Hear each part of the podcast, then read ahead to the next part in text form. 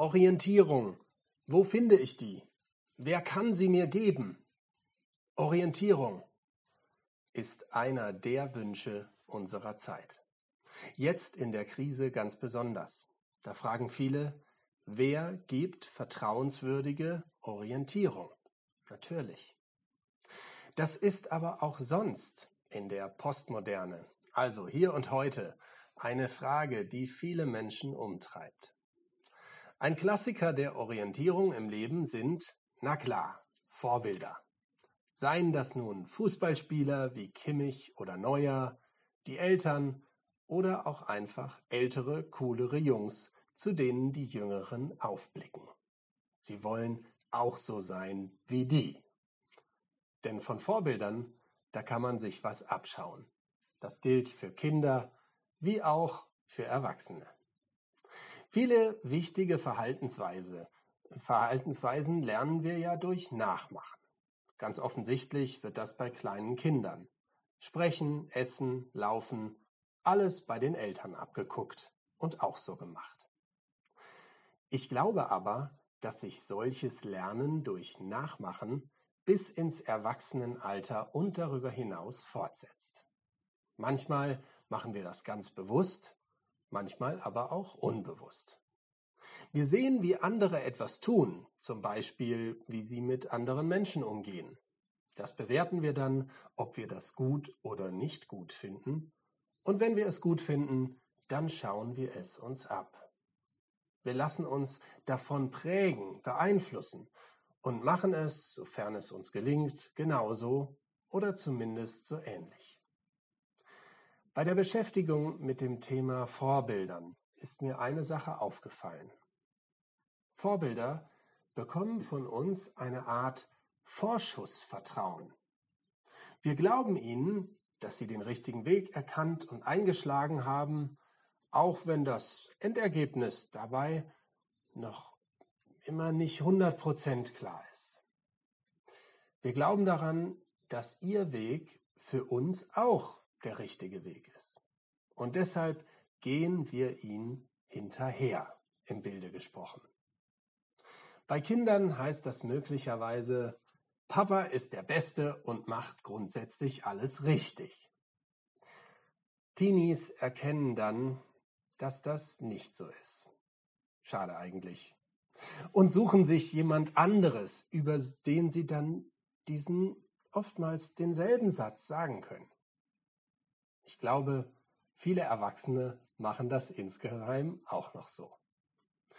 Das klingt zumindest in meinen Ohren von vornherein etwas gefährlich. Denn wenn ich zum Beispiel mal in unsere Medienwelt schaue, dann vermisse ich doch ganz gewaltig Vorbilder, denen ich vertraue. Wenn ich den Popstars nacheifern würde, führt das dann dazu, dass ich, so wie scheinbar viele von ihnen, mein Beziehungsleben irgendwie nicht vernünftig gebacken bekomme? Oder Aktuelles Beispiel, wenn ich gerade mitbekomme, mit welcher Aggressivität manche Größen der weltweiten Politik ihre Meinung kundtun, dann zweifle ich doch ganz gewaltig an der Vorbildhaftigkeit dieser Staatsleiter. Wem kann ich denn noch vertrauen und etwas für mich abschauen, nachfolgen? Vertrauenskrise führt zur Orientierungskrise. Und ich fürchte, das erleben wir gerade im großen Stil. Kann ich denn überhaupt riskieren, jemandem so zu vertrauen, dass ich ihn oder sie zu meinem Vorbild mache und ebenso zu leben versuche? Nach ein bisschen Überlegung habe ich festgestellt, ich kann gar nicht anders. Und schlimmer noch, je komplexer die Welt und das Leben, und das ist mittlerweile sehr komplex, finde ich, desto mehr bin ich gezwungen, anderen Menschen zu vertrauen und sie mehr oder weniger zu meinen Vorbildern zu machen. Denn ich kann nicht alles selbst durchdringen und mir selbst erarbeiten. Das kann keiner. Und selbst wenn wir das versuchen, so machen wir ja trotzdem, machen wir das ja trotzdem nicht in völliger Unabhängigkeit im luftleeren Raum nur für uns, sondern wir blicken ja doch auf die Meinung und all das, was andere Menschen machen. Und denen stimmen wir dann zu und folgen ihm, ihnen in einer Sache nach. Wo finden wir also gute und wahre Orientierung? Wo finden wir ein Vorbild, dem wir vertrauen können und dem wir deshalb nachfolgen?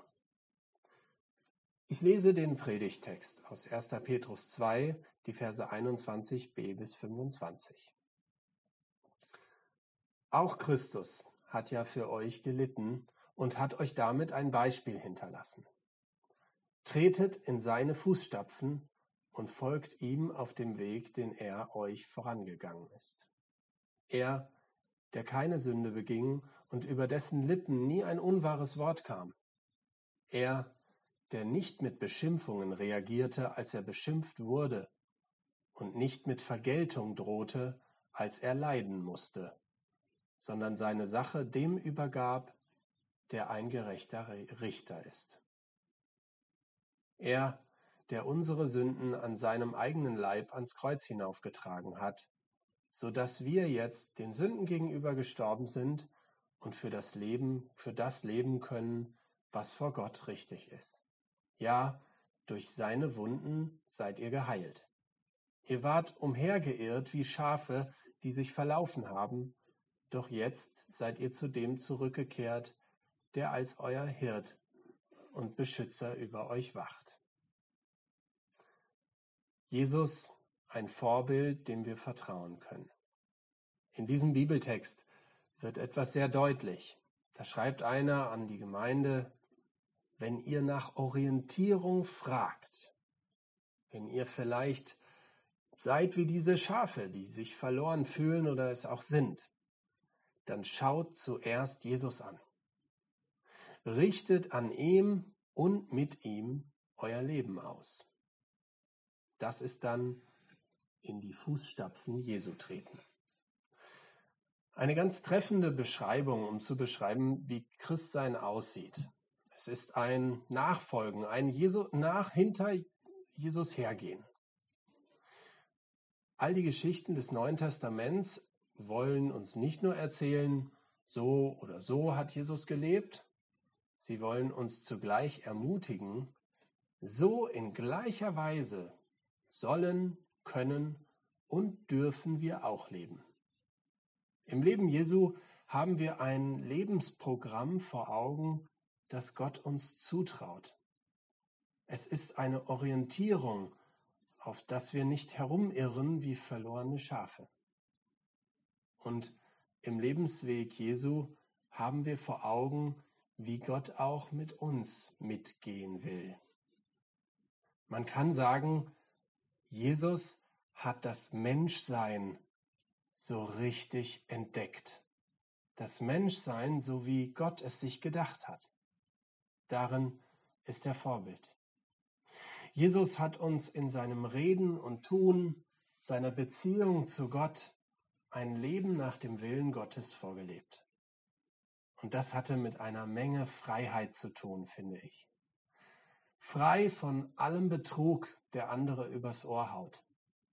Frei von dem Zwang zum Zurückschlagen, wenn einer uns verletzt frei von den Drohgebärden und Kraftakten, die den anderen einschüchtern sollen, um sich selbst durchzusetzen.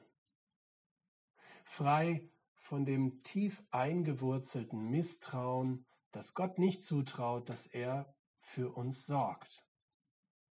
Und stattdessen strebt man eben doch danach, sich selbst zu versorgen mit allem, was man sich so wünscht. Zuletzt eine Freiheit, die mir bei Jesus ganz besonders auffällt. Frei, um für die, die er liebt, zu leiden. Und das Leid, obwohl er könnte, nicht einfach wegzumachen, sondern es auszuhalten, es zu tragen. Wenn ich das zusammenfasse, dann ist Jesus darin vorbildlich, dass er uns zeigt, es geht auszusteigen aus dem Echo-Verhalten, anderen so zu begegnen, wie sie uns begegnen. Das geht, auch wenn wir im Großen und Kleinen ständig das Gegenteil erleben. Es geht, das Vertrauen auf Gott zu leben, auch wenn wir ständig hören, vertraue hierauf oder vertraue darauf und vertraue vor allen Dingen nur auf dich selbst. Es geht, die Liebe durchzuhalten bis ans Ende, bis zum Äußersten, auch wenn wir bei uns und bei anderen viel Scheitern der Liebe sehen müssen. Nun ist mir wichtig, es geht hier nicht um ein Nachahmen, das Linie um Linie nachzeichnet und keine eigene Handschrift erkennen lässt, sondern so, wie sich beim Schreibenlernen immer mehr eine eigene Handschrift entwickelt, so soll sich auch beim Schreiben unseres Lebens nach der Jesus-Schablone eine ganz eigene Handschrift entwickeln. Gott hat es gefallen, uns einzigartig zu schaffen. Und es hat ihm gefallen, in ganz unterschiedliche Menschen äh, hineinzuwirken. Wir sollen vor Jesus nicht vergehen, dass nichts mehr von uns übrig bleibt, sondern wir sollen uns von ihm erlösen lassen, sodass das, was Gott in uns hineingelegt hat, befreit zum Ausdruck kommt und wir zu einem Zeugnis von ihm in unserem Leben werden. Dass wir dieses Menschsein, was Gott in Jesus gezeigt hat, dass wir das auch erleben und dass das aufleuchtet in uns. Eine große Schwierigkeit will ich benennen. Wenn ich höre, Jesus ist uns als Vorbild gegeben, dann erschrecke ich auch ein bisschen. Wie weit bin ich doch von diesem Vorbild entfernt. Seine Fußstapfen sind viel zu groß für mich, für uns. Wenn wir uns das mal bildlich vorstellen, dann scheint mir das so, als ob jemand mit Gummistiefeln vor uns durch den Schlamm läuft und wir in seinen Fußstapfen hinterher. Na, was passiert denn dann, wenn seine Schritte zu groß für uns sind? Wir treten in den Matsch und bekommen möglicherweise dreckige und nasse Füße. Je ernster wir es meinen mit dem Vorbild Jesu, umso mehr wird es uns bedrängen. Das schaffe ich nie. Das ist ein sehr, sehr machtvoller Satz. Und wenn wir ihn uns selber sagen, führt das meistens dazu, dass wir aufgeben. Entweder trotzig in Selbstbehauptung uns dagegen auflehnen das ist unmöglich, oder still vor diesem Anspruch resignieren, weil wir uns so überfordert vorkommen. Da habe ich vorhin so viel über Vertrauen geredet. Ist das nicht bei Jesus auch ein Problem? Wie können wir denn vertrauen, wenn seine Nachfolge eine einzige Überforderung ist? Will der uns da überhaupt Gutes mit? Ja, denn es gibt da eine wichtige und hilfreiche Unterscheidung im Predigtext im Petrusbrief. Nicht alles, was gesagt ist, wird uns zur Nachahmung aufgetragen. Hier steht nicht einfach nur, seid wie Jesus und bekommt das hin, sondern auch, Jesus ist für euch. Es wird nicht nur der Weg Jesu vor uns her beschrieben, sondern auch sein Weg für uns. Den Weg ans Kreuz ist Jesus für uns gegangen. Und dieser Weg für uns ist kein Weg unserer Nachfolge. Im Gegenteil, er soll uns zur Nachfolge befreien. Aus seinem Weg für uns wächst uns eine Freiheit für unseren Weg. Wir sind heil geworden, wie es im Text heißt. Wir müssen nicht mehr orientierungslos durch die Welt irren. Wir können wissen, wohin wir gehören. Zu diesem gekreuzigten und auferstandenen Christus, der die Liebe bis zum Äußersten durchgehalten hat. Unsere möglicherweise tiefste Sehnsucht, zu wissen, wo wir hingehören, findet eine Antwort in Gott am Kreuz. Du gehörst zu mir, sagt Jesus, denn meine Barmherzigkeit schreckt vor der Hölle der Gottesferne nicht zurück. Ich habe sie bis in das tiefste Dunkel hineingetragen, damit du nie mehr alleine sein musst. Selbst in die schlimmste Selbstanklage hinein sagt Jesus, du bist es mir wert, dass ich mein Leben für dich einsetze. Du bist es mir wert, dass ich mein Leben für dich hingebe. Du bist es mir wert, dass ich dir meine Liebe schenke. All das steckt in dieser Glaubensformel für uns ans Kreuz gegangen. Wo wir selbst und wo kein anderer sich mehr für uns einsetzen wollte, da hat er sich für uns eingesetzt. Wenn das stimmt, dann ist da ja endlich mal jemand, dem wir vertrauen können. Bei all unseren Orientierungsversuchen endlich mal einer, der nicht nur seinen eigenen Vorteil im Sinn hat. Endlich mal ein echtes Vorbild. Und Jesus hält fest an dem, was wir kaum noch zu glauben wagen, dass Liebe, bedingungslose Liebe uns Menschen, dich und mich verändern kann. Diese Veränderung passiert auf dem Weg der Nachfolge Jesu. Das ist kein punktuelles Geschehen, sondern ein Prozess. Vielleicht einer mit immer wieder prägenden Erlebnissen, aber eben ein Prozess. Martin Luther hat das ganz toll folgendermaßen ausgedruckt. Das Leben ist nicht ein Frommsein, sondern ein Frommwerden. Nicht eine Gesundheit, sondern ein Gesundwerden. Nicht ein Sein, sondern ein Werden. Nicht eine Ruhe, sondern eine Übung. Wir sind's noch nicht, wir werden es aber. Es ist noch nicht getan oder geschehen, es ist aber im Gang und im Schwang. Es ist nicht das Ende, es ist aber der Weg. Es glüht und glänzt noch nicht alles, es reinigt sich aber alles. Jesus, unser Vorbild. Jesus, unsere Orientierung. Wenn jemand fragt, wo gehörst du hin? Oder du dir diese Frage stellst, dann wisse das. Du gehörst zu Jesus.